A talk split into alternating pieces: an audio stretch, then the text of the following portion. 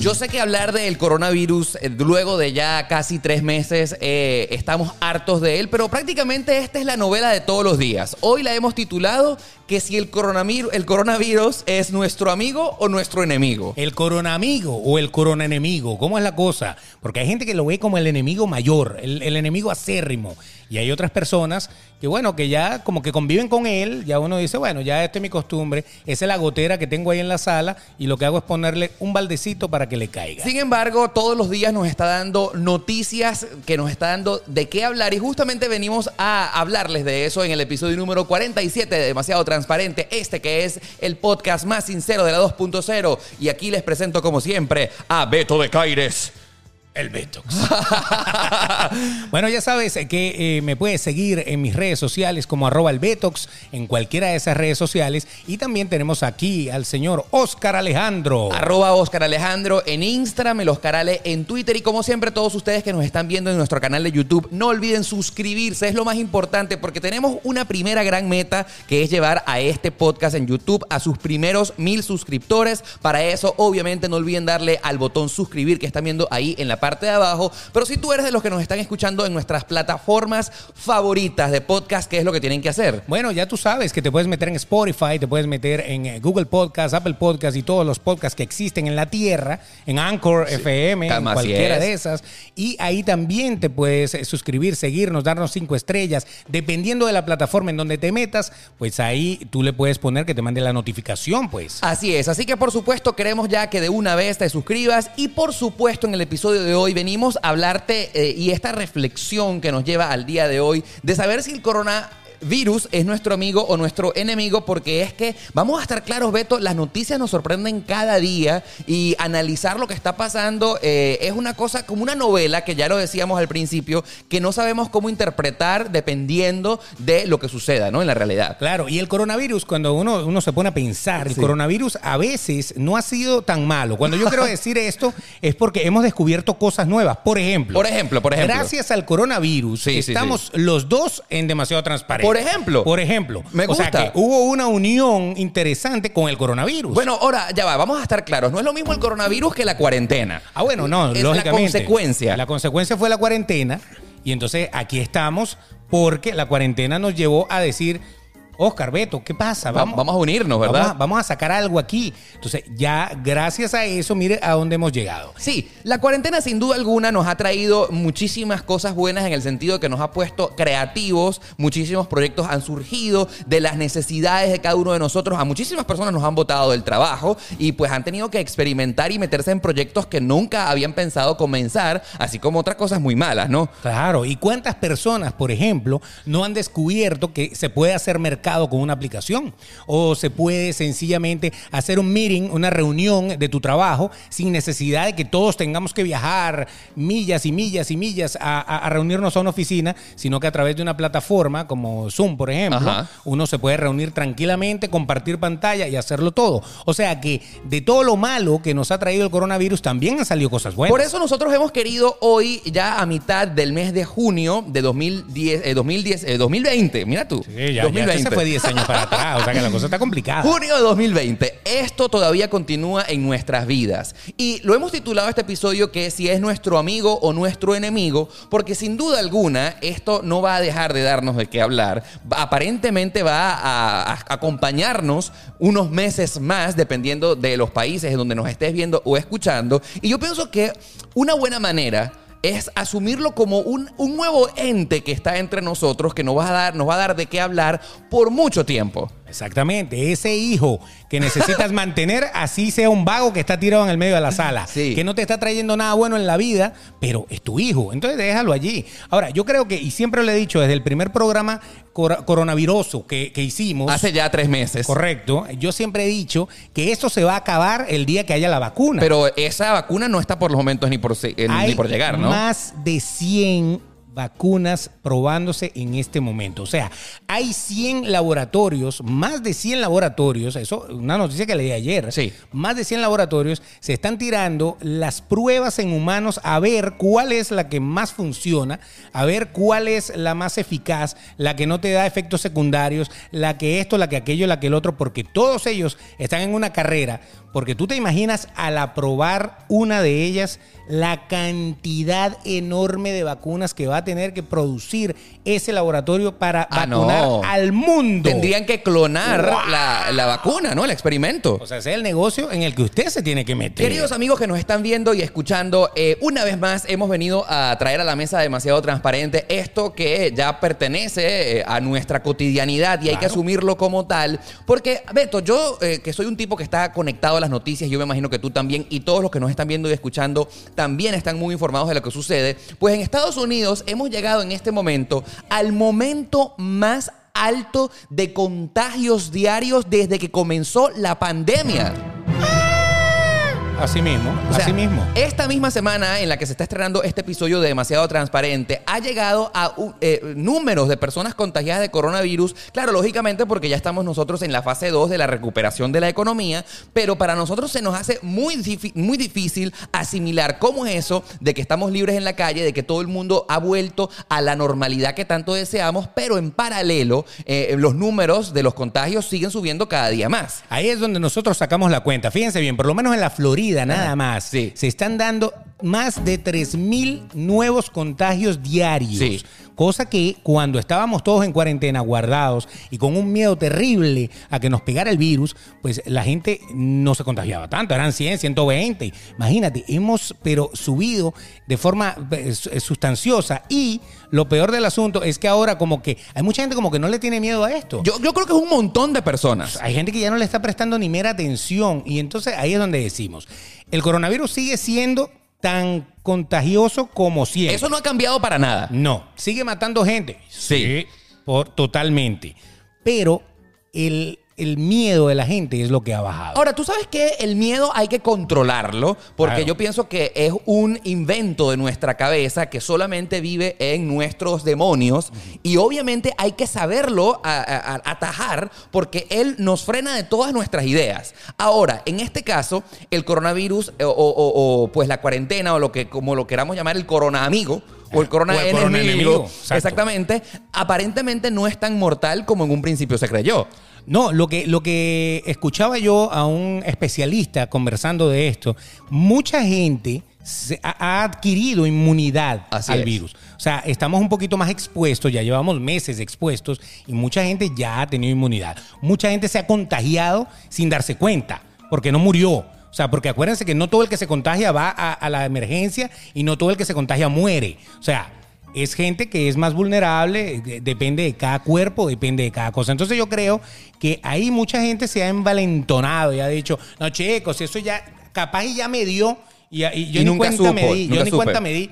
O sea, y eso puede pasar. Sin embargo, nosotros sabemos que nos ven desde todas partes del mundo. Sobre todo, un saludo a los que nos sintonizan fielmente en Estados Unidos. Pero quiero mandar un abrazo muy especial a todas las personas que se encuentran, sobre todo en Latinoamérica. Porque yo, que estoy muy pendiente de mis redes sociales, que me escriben a través de Instagram y Twitter, en, en Venezuela, en Colombia, en Chile, en Argentina, en donde todavía eh, existe el confinamiento que no los deja salir de sus casas, lógicamente ha generado eh, opiniones controversiales en las personas que sigo y que me escriben, porque wow, o sea, ellos están viendo a través de redes sociales como en Europa y como en Estados Unidos, aparentemente ya todo está normal, la gente está viendo fiestas a través de Instagram, está viendo que la gente está en la playa y en Latinoamérica siguen encerrados. Y entonces eso genera opiniones muy diversas en la gente que nos está viendo. Claro, la gente, la gente se pone a decir, bueno, pero ya va, pero si aquellos pueden estar felices de la vida y los casos están aumentando, Sí. ¿por qué a nosotros nos tienen que mantener aquí como si fuéramos perros perro de casa? Sí, sí, sí, Perro lógico. de casa que nada más sale a hacer caca. Punto. Sí, No, y, sea, ojo, no. ojo, y genera envidia naturalmente. Ey. De hecho, el mismo... Envidia, resentimiento, etcétera. Exacto, el mismo hecho de que tú y yo, Beto, estemos en este momento en un estudio grabando demasiado transparente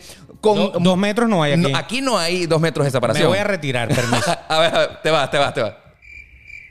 Para mantener la distancia Ya volví. social. No me llegué a parar, pero hice así. Es la prueba, es la prueba de que acá en Estados Unidos las cosas han vuelto a la normalidad desde hace muchísimo tiempo. Correcto.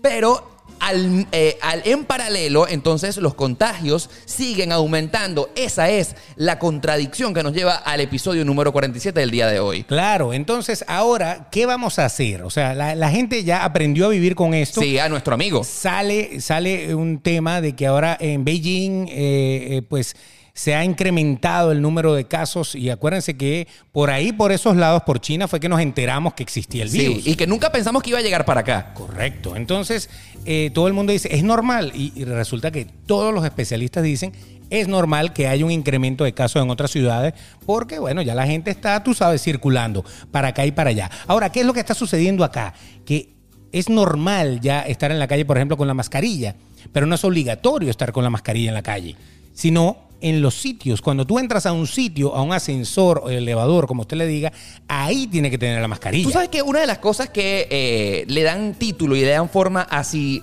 catalogar al corona como amigo o como enemigo es que esto ha sacado a relucir los sentimientos más extraños en todas las personas que conozco. Claro. Porque hay, por, por ejemplo, yo tengo amigos, tengo panas, tengo seguidores que apoyan la teoría de que tenemos que estar en la calle pase lo que pase.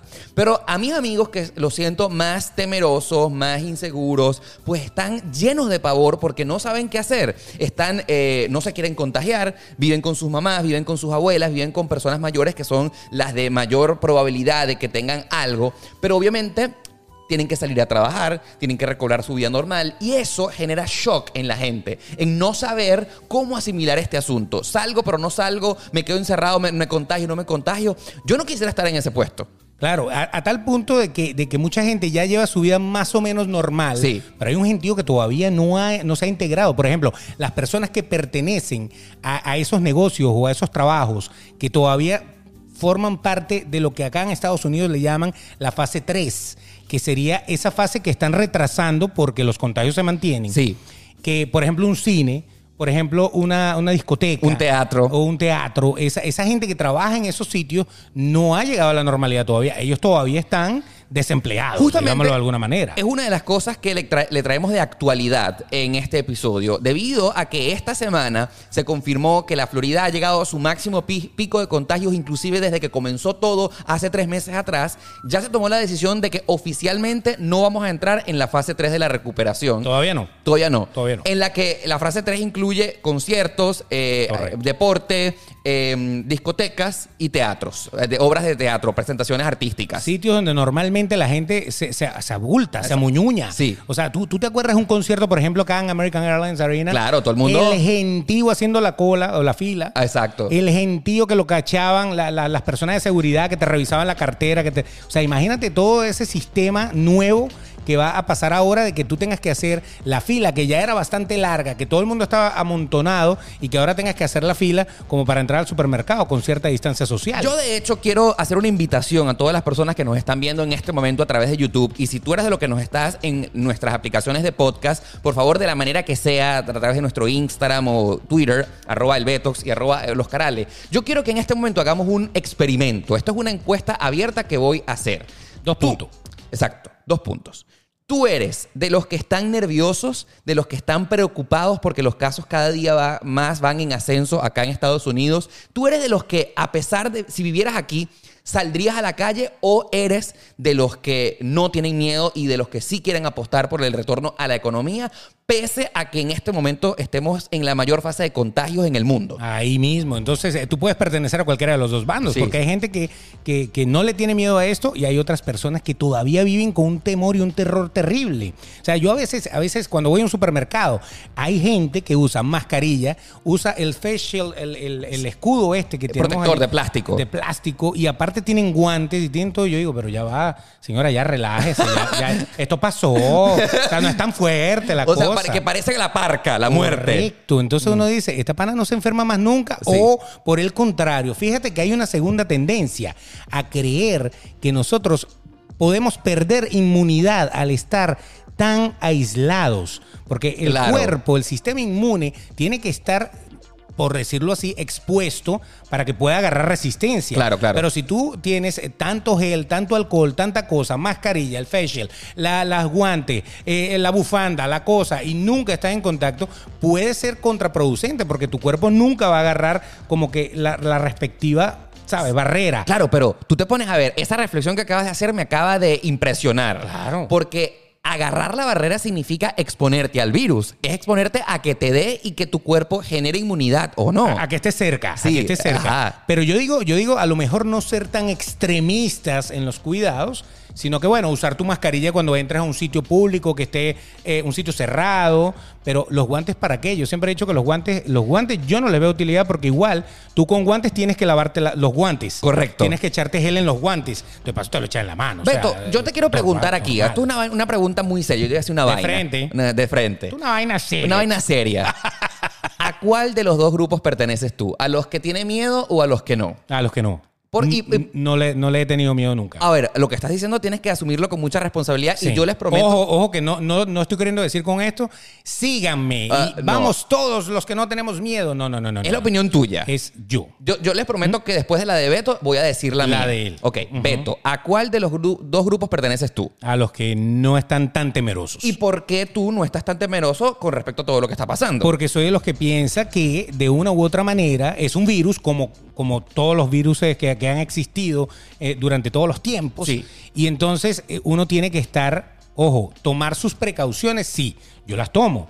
Yo, yo, yo llego, por ejemplo, acá a donde grabamos a nuestro estudio mágico, yo llego con mi máscara puesta. O sea, Sí. Y a veces voy en el elevador y hay una persona que no tiene máscara. y te, hace, y te alejas Entonces de yo me alejo de ella. O sea, yo tengo mi, mi restricción, pero no vivo asustado, es a lo que me refiero. Claro, la O sea, paranoia. no tengo la paranoia. Y eso me ha hecho, pues, afrontar de alguna manera que la cosa, a pesar de que es peligrosa, de que yo sé que ha matado personas, pues lógicamente uno puede tener su- su- sus cosas básicas para tratar de mantenerse.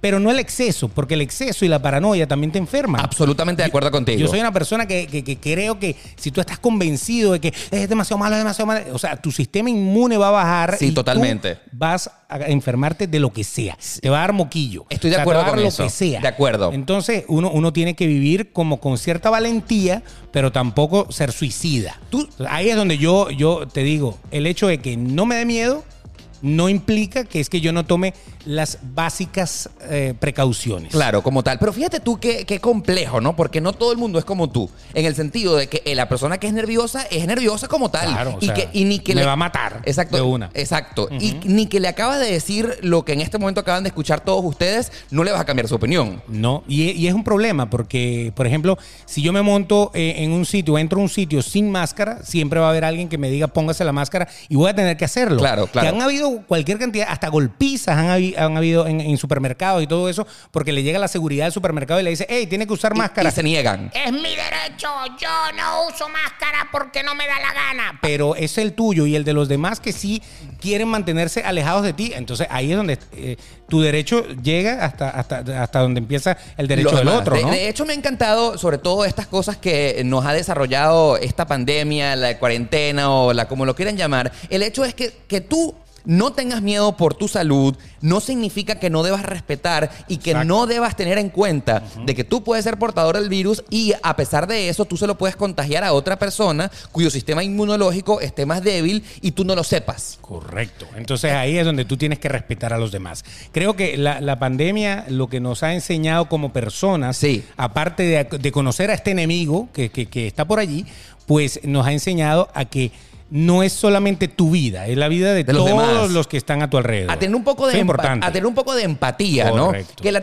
empatía es ese sentimiento en el cual no todo el mundo tiene, por cierto. La empatía es el, el sentimiento, la emoción de, pon- de poderte poner en los zapatos de los demás y decir, oye, ¿qué pasaría si? Y no ser tan mezquino y no actuar eh, eh, unilateralmente, ¿no? Exacto, es es el hecho de pensar que el, el mundo no gira solo alrededor tuyo. O sea, hay es. mucha gente montada en la bolita, ¿no? Entonces ya hay que, tú sabes que cuando estás montado en la bolita, eh, hay que, hay que darle crédito, ¿A ¿no? ti te gusta montarte en la bolita? Nunca. Me, gu- me gusta montar la bolita, que es diferente. Ah, mosca, pues. Hay que montar la bolita. Si usted puede montar la bolita, vaya, porque una cosa que también nos ha enseñado el coronavirus es que usted puede andar hasta con 10 personas tranquilamente sin máscara y abrazados si se dan la gana. Yo te quiero Es el grupo.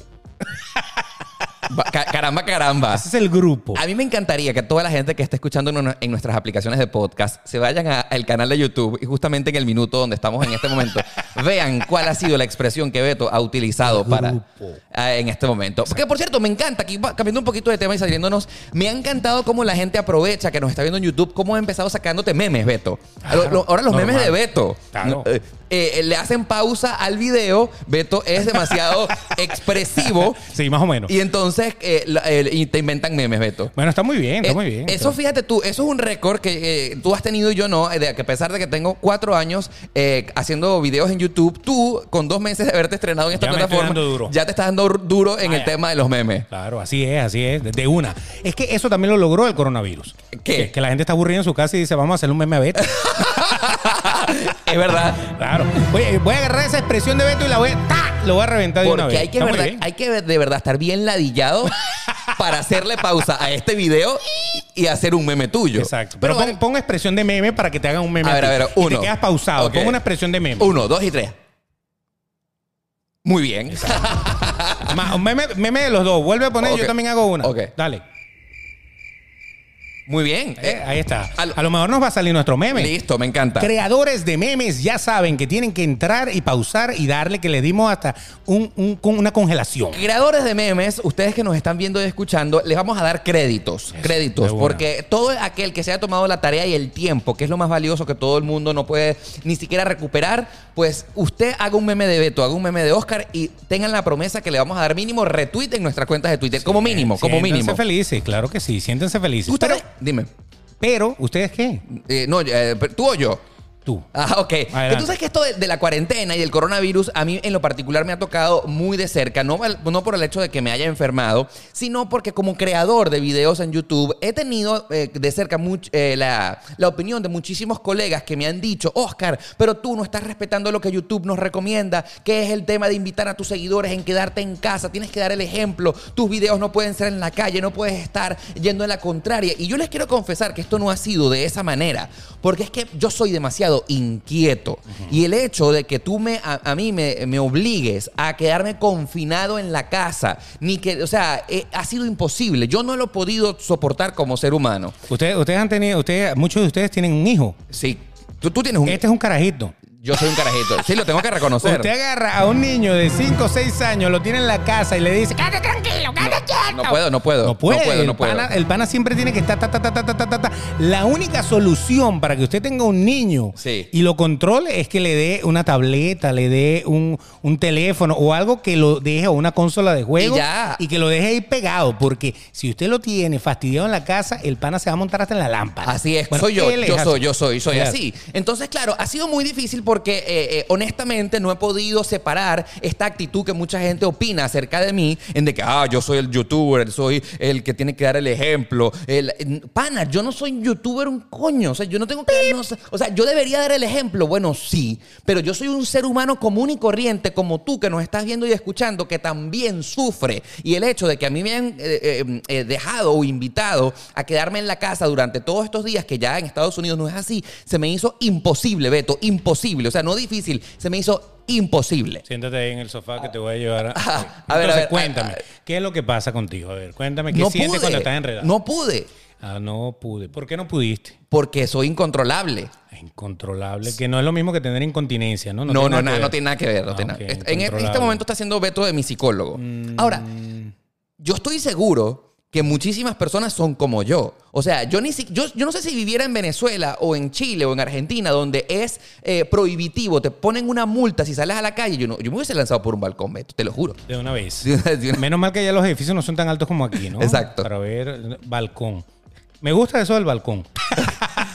No, mira, lo, lo- lo cierto del asunto es que eh, estar confinado es un fastidio. No, ya es como contra como- natura. o como decimos en nuestro país, una ladilla. Es contra natura. Exactamente, porque usted se acostumbró a salir a la hora que le dé la gana, entrar a la hora que le dé la Claro, gana. claro. A no ser que su mamá le pegara. Y con todo eso, tu mamá te pega, tú igualito te escapaba. Y te quedabas en casa de fulano. Sí, niñas, como ustedes lo hicieron más de una vez, me voy a quedar en casa de Margarita. Y Margarita, tú sabes, era la coartada perfecta. Claro. Pero uno está acostumbrado a salir, a estar, eh, a estar expuesto. Pero, fíjate algo, Fíjate algo para que todos, todos tengamos este momento, un momento De reflexión. diferente. A ver, a ver, a ver. ¿Cuántas veces no dijiste, coño, me quiero quedar en mi casa, pana? Quiero tener un día de paz, no salir, quedarme tirado aquí, que nadie me moleste, que nadie me llame, que nadie... Eso nos pasó, ¿verdad? Claro, la primera Porque semana fue rico. me la paso tiqui, tiqui, tiqui, tiqui, tiqui, tiqui, tiqui, tiqui, tiqui. Necesito paz, tranquilidad. Cuando la paz y la tranquilidad te la meten a juro, Ah, es una violación Claro. mental y automáticamente el ser humano no es que es inconforme, sino que el ser humano tiene memoria de todo lo que vivió. Y es retador. Exacto, le encanta el peligro, le encanta asomarse al abismo. Así sepa que se puede marear y se puede caer. Entonces ahí es donde viene la cosa de que cuando a ti te dicen obligado no puedes salir, es muy diferente a cuando, te, cuando tú decides que no quieres salir. Entonces es como que están atentando contra mí y por eso es que hay muchísima gente que acá en, en el tema de la libertad, de mis derechos, de yo, libre tránsito, libre no sé qué, libre no sé qué otro, se sintieron ofendidos totalmente Mira, con la Tú cuarentena. sabes que una de las cosas que yo seriamente he llegado a la conclusión es que acá en Estados Unidos, y yo pienso que eh, tú que nos estás viendo escuchando puedes sentirte completamente identificado. Muchas de las personas, yo me atrevo a decir que el 80% de la población está consciente de que el coronavirus sigue en la calle, de que la pandemia aún más que nunca está en su máxima expresión y no le importa porque la gente prefiere morirse en la calle a morirse encerrada. Ya, ya, ya. Es que mucha gente ya estaba obstinada. Obstinada, obstinada, O obstinada. sea, ¿cuántos divorcios no trajo esto? Así ¿Cuántas es. familias destruidas no trajo esto de poder convivir 24 horas con una persona Sí. que a lo mejor había vivido contigo todos los años, pero tú no te habías dado cuenta eh, de que no podías estar todo el tiempo? Pero eso es porque estás obligado. Yo quiero abusar en este momento de- Tranquilamente. De, la confianza que me da mi mamá. Mamá, madre, si tú nos estás viendo escuchando, voy a abusar de tu confianza. Ella me confesó que en Venezuela, que las cosas están férreas, en donde la gente no puede salir no solamente por el tema del confinamiento, sino también por la escasez de gasolina. Ella me confesó, triste, que ella de verdad no quiere estar más encerrada y que si tiene que morirse, se puede morir, pero en la calle, ¿me entiendes? Libre. No porque la depresión de estar encerrada se la va a llevar para el diablo, así como muchísima gente. Bueno, eso es, es así como la gente que sale a luchar y no importa que me maten. O sea, algo así. O sea- se envalentonan, es lo que yo te estoy O- diciendo, le nace. Porque, porque hay que ser valiente y hay que echar para adelante. O sea, e- y es una cosa muy ruda. O sea, ¿te eliges morir deprimido, encerrado o te eliges morir en la libertad porque el coronavirus te eh, atacó? riéndote. Riéndote. Como, como el que dice que, que- que prefiere morir tirando. Por lo menos murió, murió feliz. Qué rico, ¿no? ¿Cuánto y cuánto no se meten dos Viagras y mire, Hasta ahí se queda. quedaron ahí en el medio del camino, pero por lo menos estaban tiesos en el momento que murieron. Rico. Había una parte tiesa de su cuerpo y después se puso tieso todo, Todo, lo demás. todo, todo, pero no importa, pero nos morimos gozando. Bueno, más de una gente que es así. Un poco irresponsable porque volvemos al tema de que tú te quieres morir, pero El a lo otro mejor no. el resto de los que te rodean no. no. Eso. Entonces, ¿para qué? Qué complejo, ¿ah? ¿Es vivir en armonía o vivir como un macho solo, vernáculo de las cavernas que le pego con el mazo al que se me atraviese por delante? Yo, yo me atrevo a decir que esa ha sido la actitud de la mayoría de las personas que viven y que vivimos acá en Estados Unidos, de que de verdad no es natural el hecho de estar encerrados en la casa y de que, bueno, lamentablemente no se va a eh, pues, encontrar la vacuna en los próximos meses, eh, que esto como amigo coronavirus o corona enemigo lo vamos a tener que tolerar por un rato más. Y entonces, mira, chicos, de verdad, como que si me voy a tener que morir, me muero en la casa. Y les voy a decir, queridos amigos que nos están viendo fuera de Estados Unidos, esa es la actitud de la mayoría de las personas que viven aquí, porque no voy a meter a todos en el saco. gente, la gente está rebelde. La rebelde, La gente rebelde. está rebelde, De totalmente rebelde. Bueno, le- les vamos a sacar, contrariamente a esto, ustedes saben que hemos vivido, eh, ya en, en- en un par de capítulos atrás lo, lo comentábamos, el problema de el- el- todo este movimiento que ha salido contra la brutalidad policial Correcto, y correcto. contra lo que, que las vidas de los afroamericanos o de la gente negra vale. O sea, vale. La, eh, Black Lives Matter. La vida de los negros importa. Importa. No los podemos tratar como desiguales. El racismo está mal. Todo eso, eso, eso pasa. Así es. Pero, pero lo que, lo que estamos analizando es cuando salen a protestar. Entonces, eso es, lo contrario del asunto. Salen a protestar y entonces ahí aparece lo que estamos hablando. Hay gente sin máscara, hay gente amuñuñada, abrazada, empujándose, se gritan, se escupen, todo eso, como que se les olvida el coronavirus. Y yo digo, de aquí a 14 días, cuando de verdad empiecen a salir todos esos eh, Casos. síntomas, Claro. eh, yo creo que la curva va a ser así. Bueno, pero es que ya va. Eh, eso es lo que justamente comenzamos diciendo en este episodio. Hace 15 días fueron que comenzaron todas esas protestas del likes, Black Lives Matter, la vida de los negros importa, y justamente estamos viendo los resultados 15 días después. Correcto. Estamos en esta semana de junio, en la mitad de junio, viviendo el momento más alto de picos de la pandemia. Ojo, no estamos diciendo que esto es- fue por culpa de las protestas. No, no, no, para No, nada. no, no. Fue una consecuencia eh, alterna de lo que sucedió, ¿no? Pero es, es lo que les estoy diciendo. O sea, la, la gente como que se le olvida una cosa por otra. Sí. Como que ya, vamos a decir que el coronavirus es como una moda. Y ya pasó de moda. Ya, ya casi que no es el titular número uno de las noticias. No, ya no. Ahí ya tú te das cuenta. Cuando hace un par de meses, todos los noticieros, todas la- la- las páginas donde tú te metías, coronavirus adelante. Ahora no. Ahora hay cosas más importantes y más interesantes que Lo- conversar. los mismos medios han Ah. tomado la decisión. O sea, por ejemplo, para, hablarles de un poco de actualidad noticiosa acá de Estados Unidos. La, la noticia de esta semana ha sido de que Trump ha escuchado el clamor de las protestas y va a firmar una acción ejecutiva para hacer una reforma global del país, del sistema de la policía, para que aquellos agentes que han incumplido y que han incidido en actos de violencia en contra de ciudadanos sean penados y que se saquen de los cuerpos policiales, lo cual a mí me parece fabuloso, porque todos esos agentes de policía locos, violentos, que han caído y que han matado personas, más nunca van a estar en la policía y los van a sacar. Claro, claro, le van, a- le van a cortar todo, todo ese camino de, de cosas malas que han hecho. Exactamente. Los que lo han hecho mal, porque hay muchos que se confunden, hay gente que, que de verdad ha- han atentado contra su vida y se han defendido, pero hay otros que se sabe que han Que son practicado abuso. Loco, abuso loco. total. Y no es contra negros, contra blancos, contra latinos, contra el que sea. Porque se creen Superman. Todo correcto. Yo soy la ley y yo aquí la ley tipo los sheriff. Exacto. La ley aquí a balazos y no me importa. Se creen G.I. Joe, los soldaditos. Correcto, correcto. Son todos unos transformers. Ahora, eh, el- el- obviamente es el momento de pensar qué crees tú que va a pasar o, o qué- por qué crees tú que en Latinoamérica los presidentes de esos países no han sacado a la gente a la calle. Yo, por ejemplo, ya se sabe que en Colombia no van a abrir las fronteras aéreas hasta dentro de dos meses, de septiembre, un poco más. Yo creo que es miedo. ¿Miedo a qué? O sea, No, a, a no, a no poder controlar una pandemia. pero por ejemplo, ¿cuál es la diferencia? O sea, porque somos seres humanos comunes y corrientes. Los que vivimos en Estados Unidos no somos diferentes a los de Chile, ni Argentina, ni Venezuela, ni Colombia. ¿Qué nos hace diferentes? ¿Por qué crees tú que aquí sí y allá no? Dinero. Lo estoy haciendo, ¿no? El billete, la economía.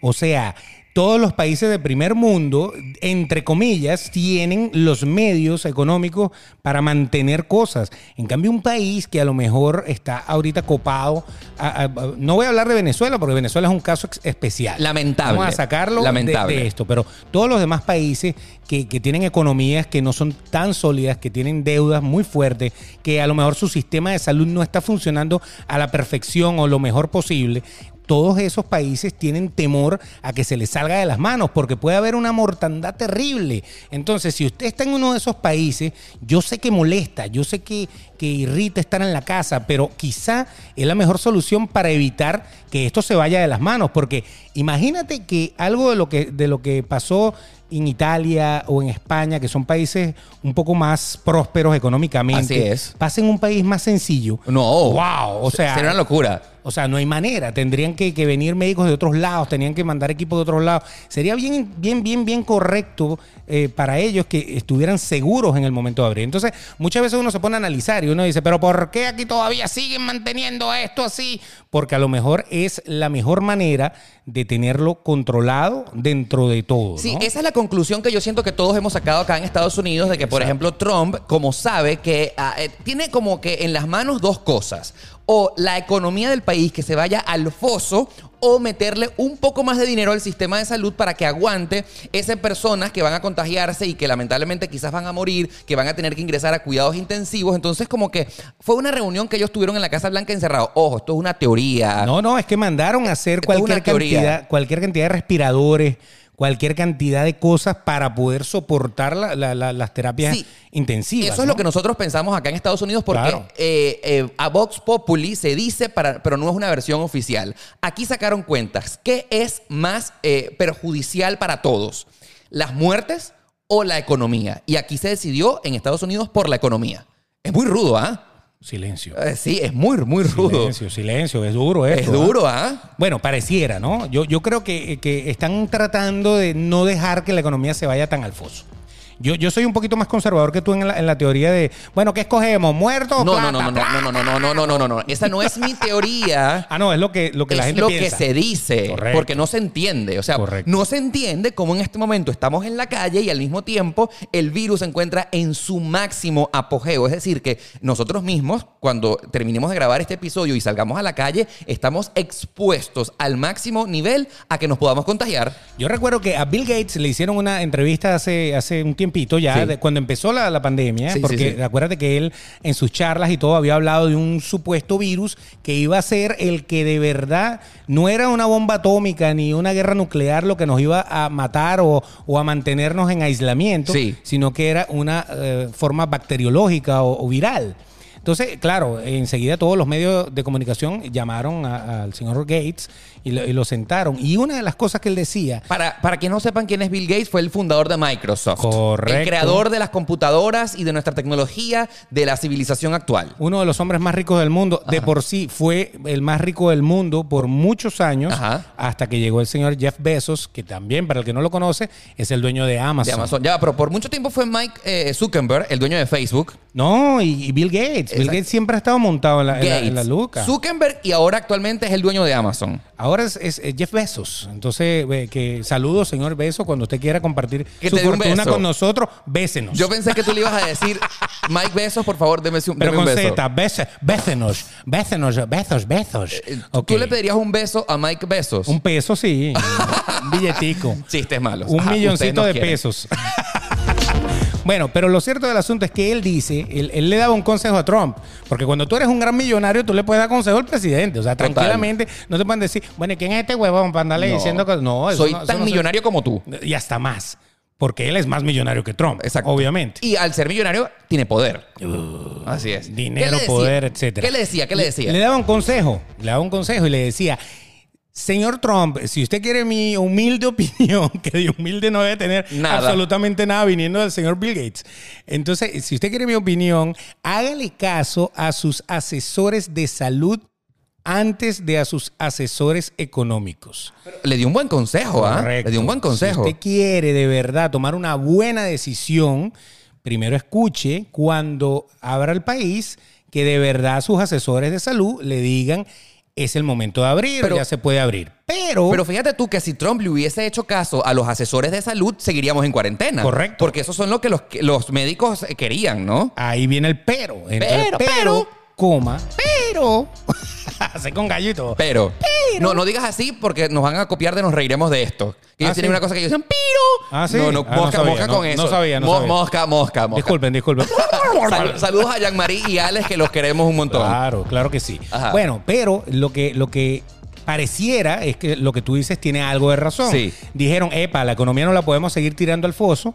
Por favor, vamos a empezar por lo menos a dosificar esto. Y lo han hecho muy lentamente. Porque tampoco es que se fueron a, vamos a abrir todo de una vez. No, lo han, lo han hecho muy lentamente y lo que están es tratando de convivir. De, de cómo, de cómo irnos adaptando, cómo irnos metiendo. Vaya, Sí. poquito a poquito, mire, poquito Me- a poquito se lo vamos metiendo, se lo vamos metiendo hasta que, ¡ah! hasta que va hasta el fondo. Vea en este momento el momento donde Beto hizo una seña con la mano en el video de YouTube. Cuidado. Ahí, eso es lo que nos están haciendo, nos están, pues, eh, eh, dándonos forma, nos están dando forma. Tú sabes que entre las noticias que están circulando acá en Miami es que como ya las autoridades locales se han dado cuenta de que estamos en el pico máximo de la pandemia en este instante, ha sido muy, muy interesante saber que las autoridades han dicho que no van a volver a para atrás la cuarentena. O sea, Exacto. no vamos a seguir avanzando en la fase 3, pero tampoco es que vamos a la 1 ni a la fase 0 de que, que nosotros estuviésemos eh, eh, encerrados por completo, ¿no? Correcto. Entonces, wow, eh, eh, es como un poco desconcertante todo lo que va a pasar. Claro, ellos dijeron, ok, no vamos para la 3, vamos a dejarlo aquí Hasta ahí frenamos, tanto. frenamos, frenamos, frenamos, Vamos a frenamos. esperar, vamos a esperar a ver qué pasa con los casos, vamos a esperar a ver, a ver cómo va la cosa, vamos a aguantar, pero para atrás ni para coger impulso. Exacto. Yo pienso que lo que va a pasar aquí, eh, a- a- tratando de dármelas de pitonizo y de analista po- político situacional. La bola. A la bola, la bola de cristal. Ok, ya tenemos la bola aquí, ya estamos viendo. Realmente el termómetro principal para saber qué es lo que van a hacer o no es ver la situación en los hospitales y en las funerarias y las morgues, lógicamente. Obvio. Porque si tú, tienes, si tú tienes un eh, caso alto de contagios de coronavirus, pero que al mismo tiempo no ves que en los hospitales estén colapsados y que muchísimo, por supuesto, eh, no haya colapso en las morgues, entonces como que todos nos estamos volviendo inmunes a la misma vez. Eh, Es lo que yo decía al principio, eso lo escuchaba de un doctor, justamente eh, un epidemiólogo que, que estaba comentando eso y decía, muchos han agarrado cierta inmunidad al virus, obviamente que sí.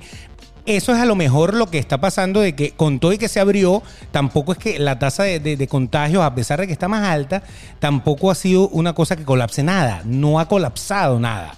Entonces tú me dices, 3.000 contagios, pero de esos 3.000 mm, se mueren 5, entonces obviamente que es controlable, Mira, ¿no? aquí, eh, eh, eh, en este momento, vamos a llegar a nuestro eh, punto álgido de la conversación porque a mí me gusta ser intenso. Al tope. Al tope, intenso. Tope. Tú sabes que todo el miedo que existe sobre este caso es a la muerte, lógicamente. Miedo a que estamos previniendo que la muerte. Sí. Tú te quieres morir. O sea, eh, eh, ¿qué, qué piensas tú sobre la muerte, Beto? Es un, es un buen momento de- del episodio, un gran momento de decir y de opinar la muerte. Que no tiene nada que ver con que a usted la llevaron para el matadero. Esas son dos cosas diferentes. nada que- nada que ver. Y que te mataron ahí toda la noche. No, eso no tiene nada que ver. O sea, porque la Estamos muerte. hablando de la muerte, muerte. La muerte, muerte, morida. Em, Exactamente. Ah, te Exacto, moriste. Exacto. Ok. Fíjate tú que antes que me des tu opinión sobre la muerte, Sí. que me encanta. Eh, estas son mis conversaciones favoritas, de verdad. la muerte. La muerte. O sea, ya ustedes saben lo que hay en esa mente, ¿no? Exacto. Cochambrosa. No, no, no, no. Muerte, Eh, sexo. No. La muerte se ve desde dos puntos de vista. A ver, Beto. adelante. La muerte propia, ¿verdad? Y la muerte de un familiar querido. Ajá. Y que lógicamente eh, a ti como humano eh, te preocupan esas dos cosas. Morirte a ti mismo y que se te muera alguien. Sin embargo, vamos a estar claros que si te mueres tú, no vas a sentir nada. O sea, porque, Te lógicamente, porque te moriste, lógicamente. lógico. A lo que nosotros nos duele o nos da miedo es que esa persona que amamos, por ejemplo, la esposa, el esposo, tu novio o un hijo, Papá, o mamá, hijo, papá, se nos vaya. Claro. Y que nuestra vida cambie y, se- y obviamente se nos vaya por el hecho de perder a un familiar querido. La ausencia de esa persona La con, la que, de- con la que tú que tú amabas y que tú la tenías ahí y que ahora ya no va a estar. Exactamente, que es un pilar fundamental Claro. de tu existencia, porque cuando tú tienes una familia, lógicamente estás contando 100% con que esa otra mitad, ese hijo, esa, ese papá, esa mamá, esté allí contigo. Correcto. Entonces, wow, ¿qué piensas, qué piensas tú? ¿Qué, qué- cuál es tu postura? Porque el- quien tengo a mi lado es no solamente hijo, sino que es papá y es esposo. Claro. Entonces, es tu turno. ¿Qué piensas sobre la muerte? La muerte. La muerte. Pero eso, eso, eso debería ser un tema completo porque es bien complejo esto de la claro, muerte. la ¿no? muerte. La muerte es un Ojo, tema va, delicado para muchas ya personas va, ya y para otros un poco más largo. Ya va, ya va, ya va. Y yo les voy a decir algo. La muerte es lo más seguro que todos tenemos. O sea, para morirnos simplemente hace falta estar vivos. Claro, eh, o sea, es lo único que tienes al nacer, lo único que tienes seguro. Seguro. No es lo más seguro, es lo único que tienes seguro, porque todo el mundo que nace na- va a morir algún día. De hecho, no a juro crece. no, eh, porque hay gente que nace y muere enseguida. Así es. Entonces, o sea, ya con el hecho de nacer, tú sabes que te vas a morir. Sí, correcto. Pero nadie vive pensando en que se va a morir. No, no, no. De hecho, la gente, hay quienes le tienen pavor al simplemente hecho de Claro. pensar que nos vamos a morir. Porque el simple, el, el simple cuerpo, Sí. eh, el simple cuerpo tiene cualquier cantidad de mecanismos para evitar tu muerte. Correcto. O sea, por ejemplo, cuando tú te asomas a un sitio que no hay una baranda, una cosa, el vértigo, Claro. ya automáticamente tú lo sientes en los dedos, ¿no? O sea, es esa, esa, esa Sensación de autoprotección. química, exacto. De autoprotección. De que tú no, no puedes, que los suicidas la superan y obviamente se matan. Se matan, ¿no? se pierden. Exacto, pero, pero el ser humano normal, digamos, que, que esté normal, no se mata. Así es. Y le tiene miedo a morir. Por eso es que cuando vas al doctor y te dice, estás enfermo de algo, pues enseguida tratas de buscar la cura porque tú no te quieres morir. Por supuesto que no. Y nunca hay momento para morirse, porque el Señor, eh, ¿no te ha pasado que a lo mejor conoces a un, a un anciano o a una anciana que dicen, Ay, ¿por qué Dios ya no me lleva? Que ya yo estoy obstinado, ya estoy cansado, ya me Sí, tiene sí. que llevar. Pero hasta esos, el día que se lo lleva, eh, también se asustan, no te creas. Claro. O sea, no es que todo el mundo esté esperando, bueno, ya como estoy cansado, me quiero ir, llévame de una vez. No, eso no. O sea, ver, ver a la parca entrando por la puerta no, No, debe ser no, no nada debe ser nada bonito. Ahora, ¿qué opino yo? Bueno, ¿Qué- sencillamente... La, la muerte y Beto. No, sencillamente eh, ese, ese, ese día hay que llegar. Ese día vamos a llegar todos. Todos, todos, todos. Lo que, lo que nosotros tenemos que tratar es de estirar ese día lo más que pueda. sí. Porque la muerte es justamente la finalización de lo que tú estás haciendo acá en la Tierra. Correcto. Y uno, uno como que nunca tiene eh, claro que ya terminó de hacer lo que tenía que hacer. Tu misión, de por qué estás acá vivo. Tu misión siempre se renueva y va y otra misión y otra misión y otra misión. Entonces yo creo que la muerte es más o menos lo que, lo que tú dices, es más lo que siente la persona con la que tú convivías o la persona que de verdad tú le importas a lo que siente la persona que muere. Porque Correcto. La persona que muere, hay muertes que, que prácticamente ni se sienten, o sea que ni siquiera sufres. Sí, sí, un infarto, por ejemplo. ¡Pum! Fulminante. Un, balazo en la cabeza. ¡Pum! Fulminante. O sea, sentiste...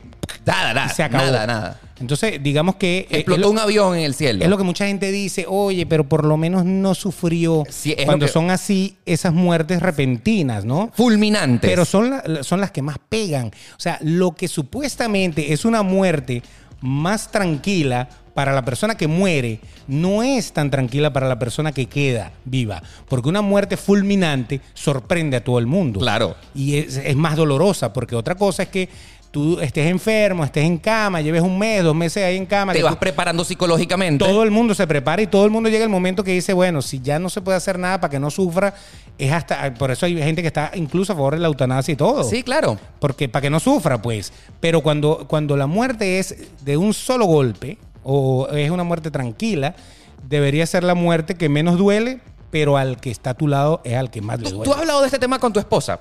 No, Nunca, nunca. No, no, no, Ni no, con no. unos tragos encima. nada. Yo nada. pienso que eso se debería hablar. Nada, el testamento, vamos a decir. No, ¿Qué pasaría si tú me faltas algún día? Nunca. Nunca, pero ¿por qué hay que hablar de esas cosas? Porque son co- temas cotidianos y temas seguros de la O vida. sea, pero imagínate, te, te vas a poner. Si a mí me dieron un infarto, ¿qué haría? Si a mí me dieron una diarrea, ¿qué haría? Si a mí me dieron. No. O sea, hay cosas que son eh, cosas de la vida. Son cosas que yo hablo. Pero yo creo, yo creo que uno no puede andar hablando de la muerte así a, a diestra y siniestra. Porque la muerte, a pesar de que es la finalización de, tu ciclo en este mundo, eh, no es algo que tú tengas que estar esperando todos los días. No, Nadie no. la está esperando. No, por supuesto. Y nadie se programa para eso. Claro. O sea, en realidad no. A no ser que de verdad te digan, usted tiene un mes de vida. Claro. Que eso, eso pasa y entonces hay mucha gente que cuando se programa no hace nada tampoco. Ahí yo te quiero decir, te voy a dar una idea A a, ver. ti y a todas las personas que nos están viendo. Yo Idea. pienso que ese tema se tiene que hablar con unos traguitos encima, pero, pero. No, yo con unos traguitos encima veo si le puedo meter o no. O sea, yo no anda hablando de eso. Vamos a hablar de otra muerte. Vamos a hablar de la muerte súbita, de que te pongas ahí, ¡puf! más nada. son temas interesantes, son temas que nos ponen a todos a reflexionar. Claro, pero qué depresivo eso. No, no, no, no, a no. hablar de la muerte así como así. No. Imagínate entonces que. Pero que- ya va. Mira, cuánta gente que nos está escuchando ahora le falta un ser querido.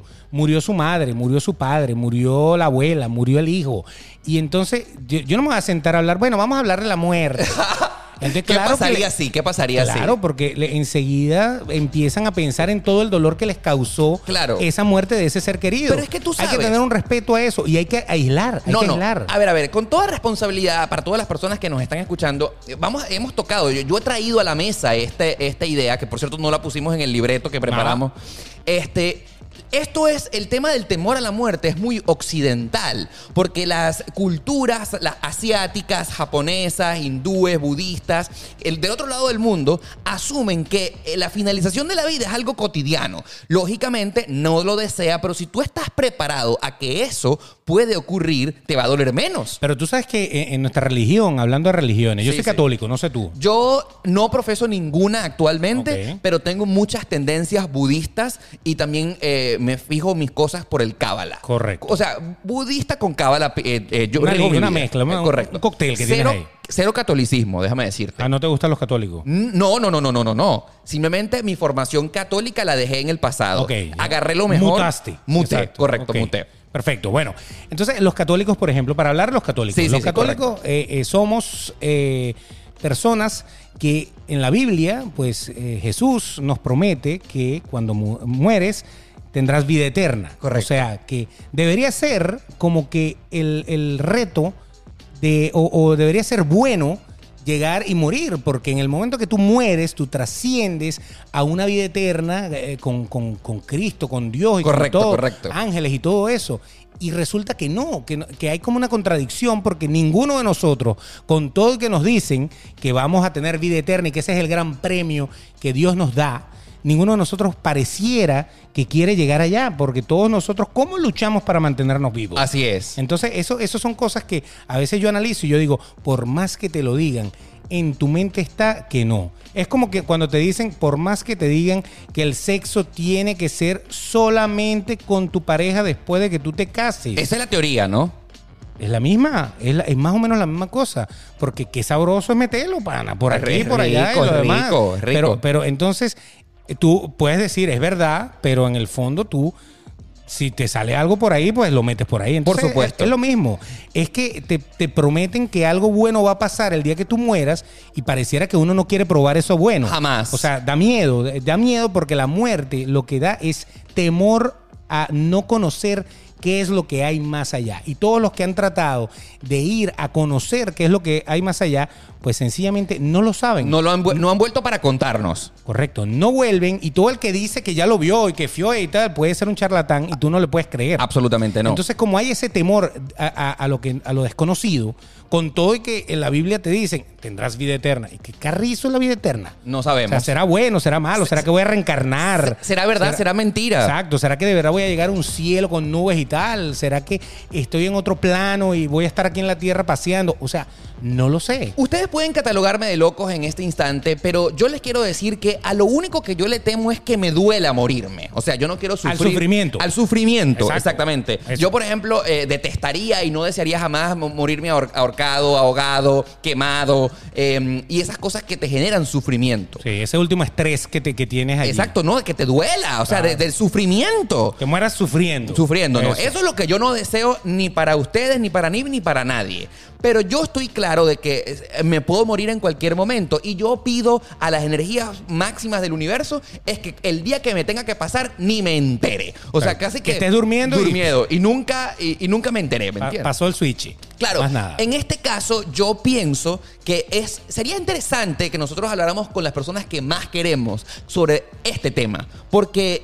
Sabes, así tú primero limas a, este- a- a presa. Lo que pasa es que si, por ejemplo, tú tienes tu novia, tu novio, tu pareja, tu hija, tu hijo, tú nunca vas a desearle mal a nadie, pero realmente eso es lo más, lo más básico que nos puede pasar a todos. Es que, eso eh, va a llegar, ¿me entiendes? Eso es delicado, porque fíjate una cosa. eh, por ejemplo, cuando tú le dices a tu papá, vamos a suponer que Sí. tú tienes tu papá y tu mamá, Sí. y tú ves que tu papá ya está mayor o algo así, y tú le dices, bueno, papá, este, ¿has pensado alguna vez en hacer un testamento? ¡Wow! Wow, o sea, wow. tu papá, oye, ya me estás matando. Ya tú me Sí, estás sí, sí, matando a mí. Yo no voy a repartir nada en vida. Ajá. Entonces, ahí es, donde- es que es delicado decirte, mira, te vas a morir, vamos a organizar la pea para que yo no pelee con mi hermana. ¿Me entiendes? Eso es delicado. No, pero a ver, Pero eh, que, que sería bueno decirlo, sí. Sería porque es que es obvio, algún día te vas a morir y si tienes algún tipo de bienes y somos tus hijos y tú tienes alguna distribución, deberías hacerla. Pero es bien delicado llegarle a tu papá a decirle eso. No, no, no, pero a ver, este es un caso ideal, hipotético, y por eso he querido traer este tema a la mesa para que todos lo internalicemos. Obviamente es una mala educación que tú le vengas a decir a tu papá, a tu mamá, a tu ser querido, mira, que vamos a hablar de la muerte porque tú me tienes que dar el testamento. No, no, no, eso es una mala educación, es horrible. Sí, sí. Nadie lo plantea en la Feo, mesa. feo. Feo. Pero que si nosotros eh, lo internalizamos, por ejemplo, Beto, tú que eres papá, y que si tú estás claro como ser humano de que tu vida en algún momento va a llegar a su fin, la tuya, la tuya, si tú tienes claro... muérete tú. Me va a matar a mí.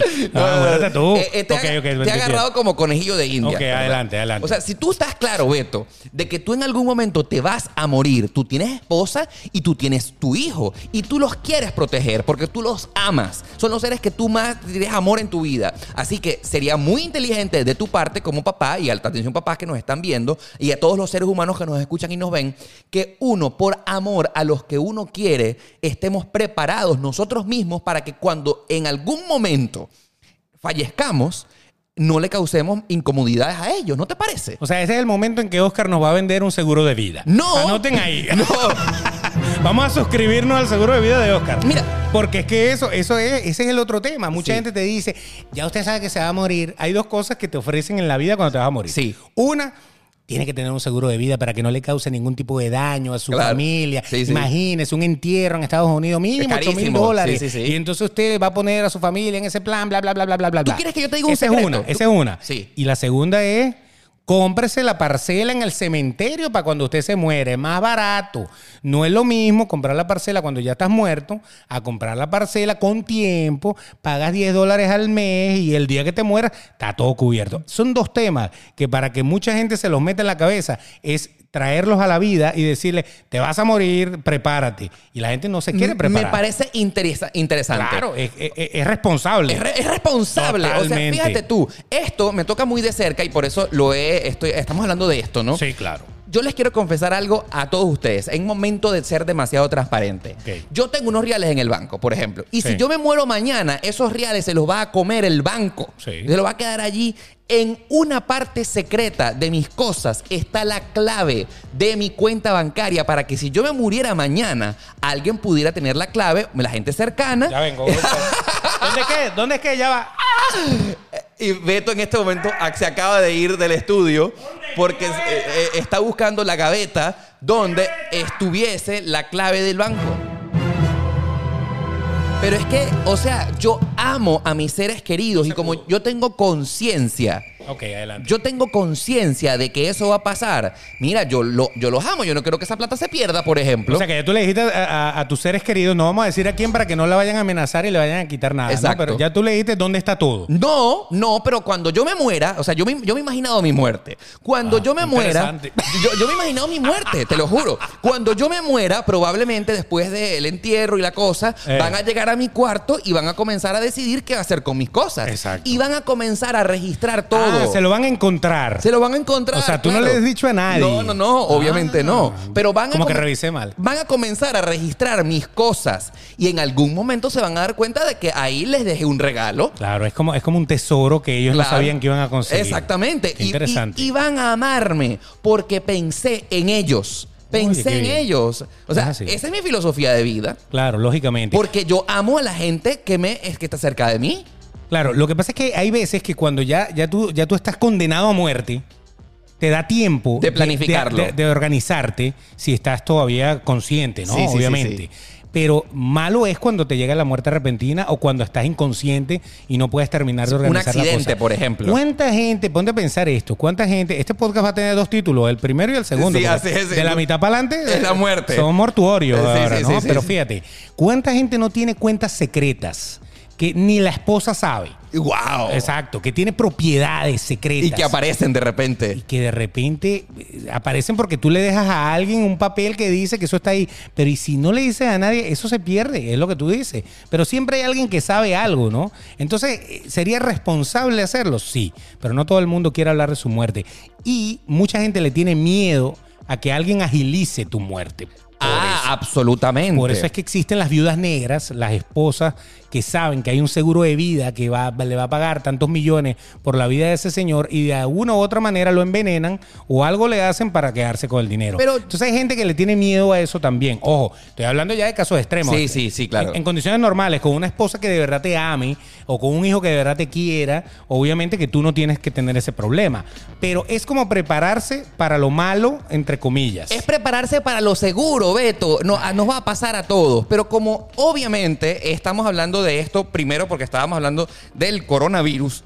Ya que la muerte pudiera ser que esté eh, tocándonos en la esquina porque nos podemos conseguir el virus eh, eh, en el momento menos pensado. Que a eso es a lo que se refiere Ah, ah, todo este problema. claro. A la cantidad de gente que ha muerto. Claro. No O a la que- cantidad de gente que se recuperó. O que pudiera morirse. por supuesto. Ajá. O sea, obviamente, coronavirus igual a muerte en algunos de los casos y en muchos casos. Ha muerto gente por cantidades. Yo- y esa gente se murió que hace a lo mejor cuatro o cinco meses pensaban que iban a vivir 40 años más. O sea, pienso que negarse al asunto es irresponsable. No queremos que pase, por supuesto que no queremos que pase. ¿Lo estamos buscando? No, no lo estamos buscando. Claro que no. Pero que si nos puede pasar, chicos, una, o sea, tenemos que estar preparados. sea previsivo. Pues, No sé, ¿no te parece, Beto? O Bueno, sea, ahorita, ahorita está muy de moda esto de los seguros de vida por eso mismo. Sí, sí, sí. Que incluso hay seguros de vida que, que los puedes usar en vida y todo eso. ajá, ajá. Este, hay mucha gente pendiente también del tema de, de comprarse su parcela en el cementerio y de pagar su funeral con tiempo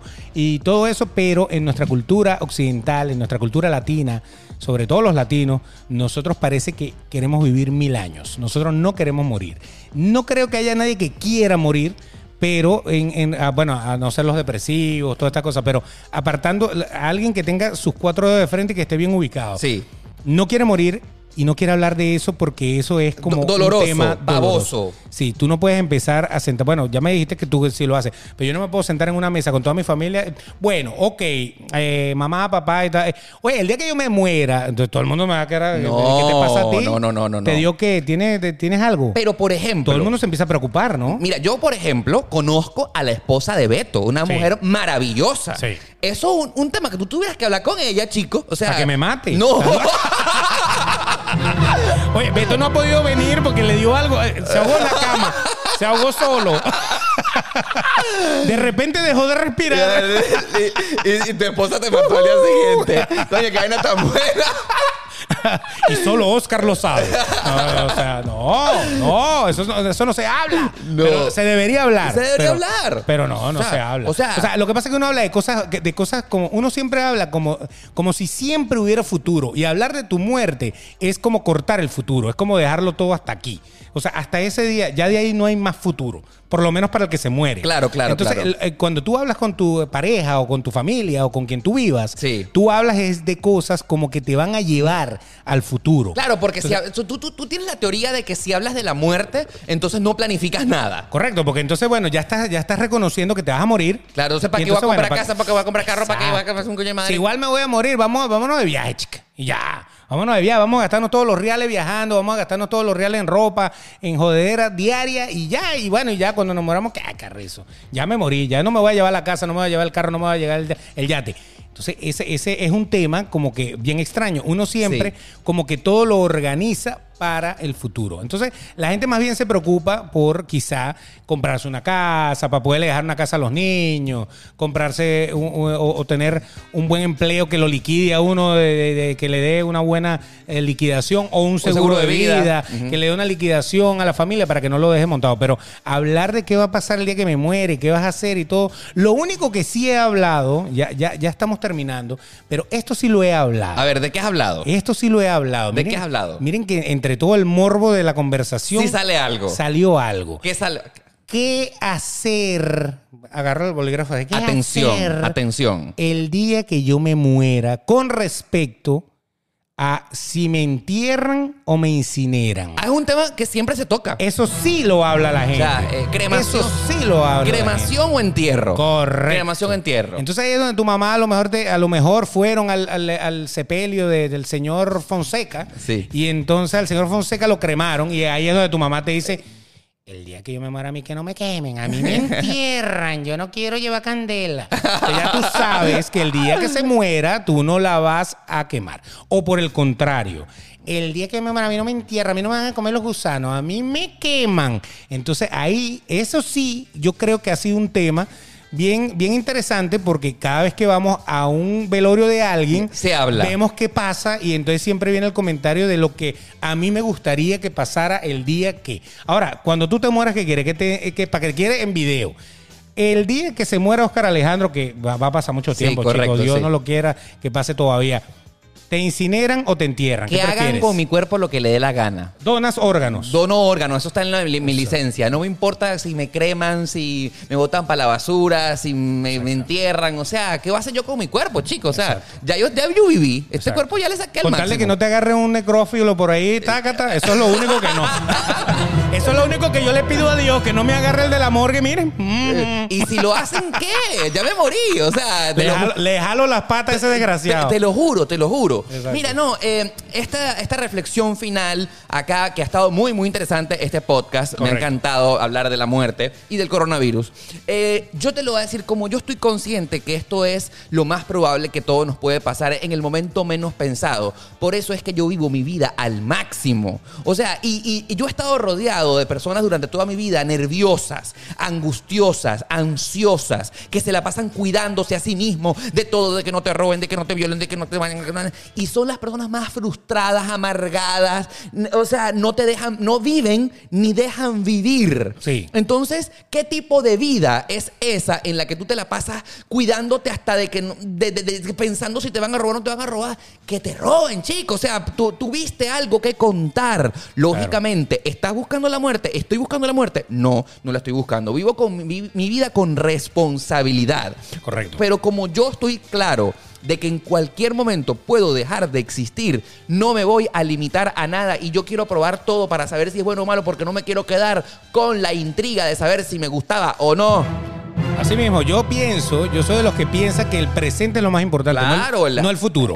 La vida el- es aquí y el ahora. Hay mucha gente, y analícenlo aquí, hay mucha gente que ha trabajado y ha trabajado y ha trabajado y gana y gasta y gana y gana plata y gana Y plata ahorra, y y guarda y guarda y guarda y guarda y trabajó toda su vida como unos perros, nunca disfrutaron nada, se murieron y no disfrutaron nada. Así es. Y todo lo demás se lo comen los hijos en dos días. Así es, una Acaban cuenta. con eso, Ujú. ¿ok?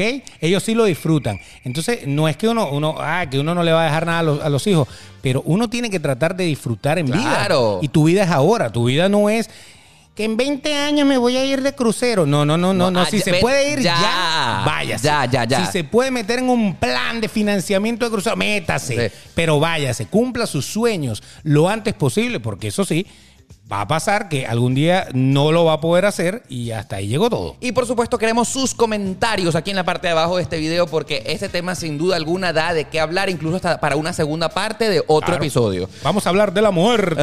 pronto, pronto. ¡Oh! Así mismo. Listo muchachos, será hasta el próximo episodio, ¿verdad? Pásenla bien. y no olviden suscribirse. A suscribirse aquí en YouTube. Póngale la campanita para que le llegue la notificación. Y si nos está escuchando por Spotify, Apple Podcast, Google Podcast y todo lo demás, pues también five stars con nosotros, ¿ok? Y será hasta el próximo episodio de Demasiado Transparente, el podcast más sincero de la 2.0. Bye bye.